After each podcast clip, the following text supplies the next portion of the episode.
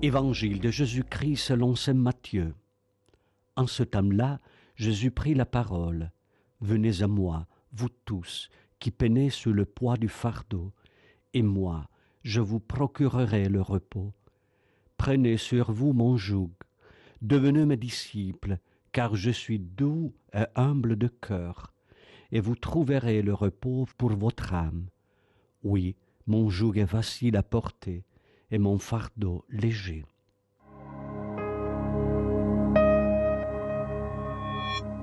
Nous attendons la naissance, la naissance du Maître dans nos cœurs, trop souvent douloureux et sanglants, écrasés et opprimés, fragiles et instables. Notre vie ne se joue-t-elle pas autour de ce désir profond du bien, du salut, de la joie durable, du dépassement des épreuves? Où trouver la paix du cœur, où et en qui se reposer Qu'est-ce qui peut combler notre désir insatiable du bien, de la lumière, de la paix, du bonheur? Dans chaque homme, il y a intact le désir de totalité et la contradiction de faire continuellement l'expérience de sa propre limitation.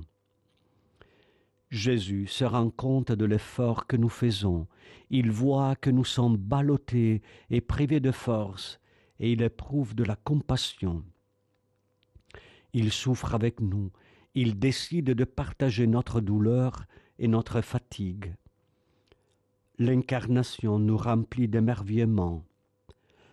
Dieu renonce à sa divinité pour partager et assumer notre fatigue, notre lassitude, pour nous rendre semblables à lui, comme disent les pères de l'Église. Alors à Jésus, prenons au sérieux le joug de l'Évangile, la perspective de l'amour, un fardeau léger et doux qui nous aide à nous voir et à voir les autres dans une perspective différente. Dans ce cheminement de conversion au vrai Noël, à l'accueil intérieur du Christ, allons vers lui, nous qui désirons vraiment vivre son évangile malgré nos limites. Allons vers lui pour réformer l'Église en partant de nous-mêmes.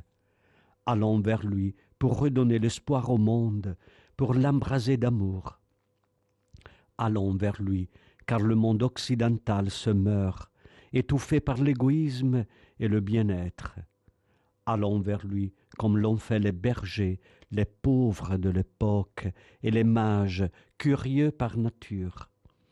Allons vers lui, précisément parce que nous ressentons la fatigue et l'oppression d'un monde rigide et polémique, jugeant et féroce.